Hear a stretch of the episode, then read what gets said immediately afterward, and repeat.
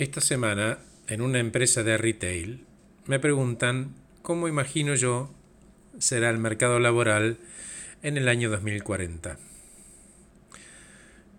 En mi opinión es que todos aquellos que tengan actividades asociadas a los seres humanos, sus necesidades psíquicas, emocionales y biológicas tendrán una ocupación o un empleo. Entonces modificaron la pregunta y la enfocaron diciendo ¿Y cómo va a ser el empleado en el 2040? ¿Qué va a requerir de las empresas para que quieran permanecer en ellas?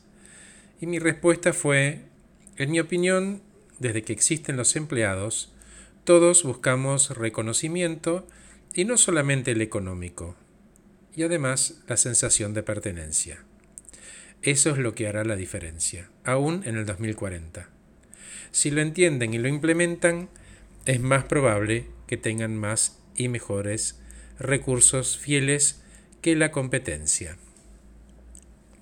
Algunas empresas ya entienden que uberizarse es un modelo que se impone.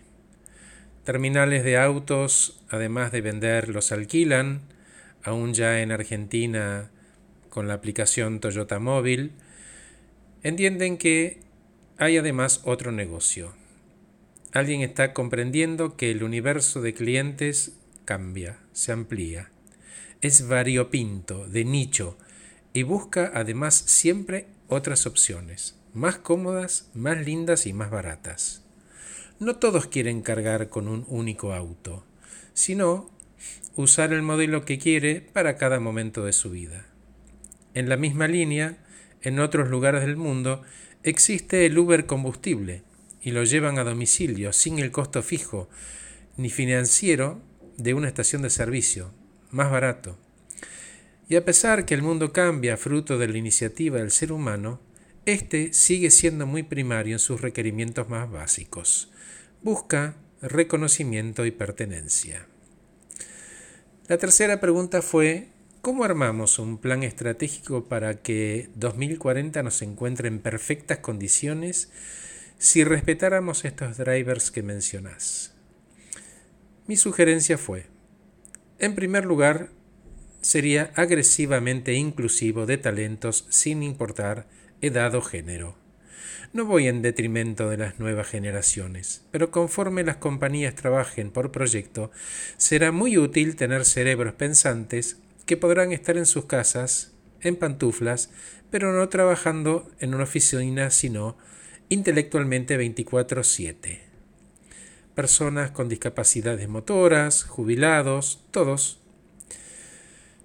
En segundo lugar, formarlos en la cultura de la organización, darles protagonismo, reconocimiento.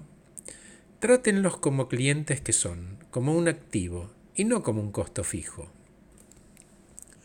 La cuarta pregunta fue ¿y cómo hacemos eso?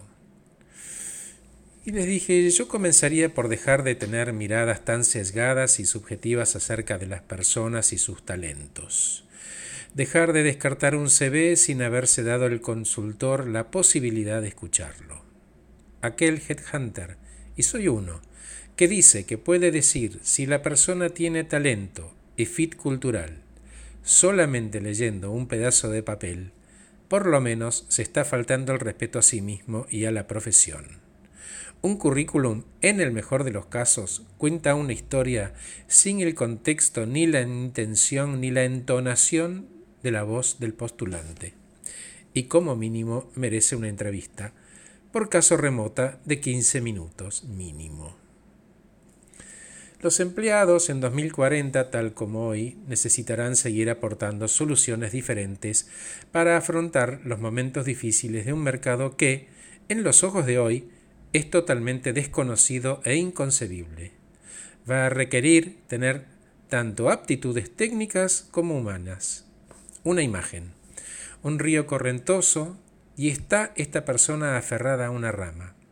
Se va cansando de, sostenerse, los brazos se la acalambran y cada vez se aferra más y más, sin entender que si soltara, seguramente el agua la llevará a una playa suave con sol pero no, prefiere aferrarse y perder fuerza.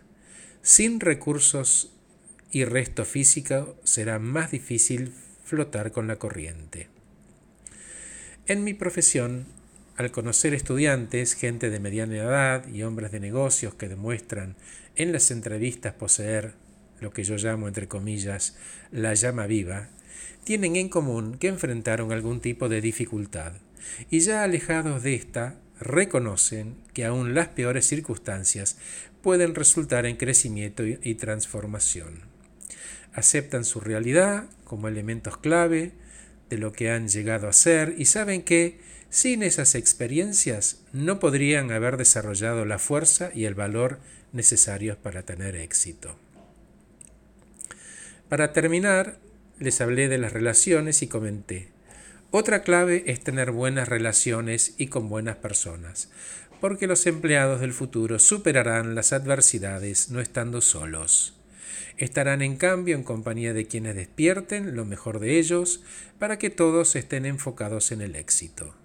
Tener a alguien con quien se puede contar en cualquier situación es esencial para superar la adversidad. Y cierro con lo siguiente.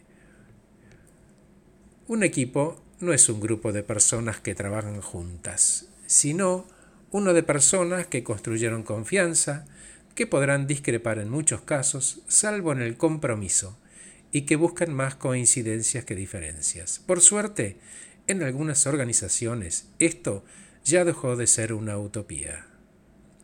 Gracias por escucharme, soy Horacio Velotti, acompaño personas eficientes, eficaces y felices. Este podcast se titula El empleado en el 2040. Gracias a todos. Chau.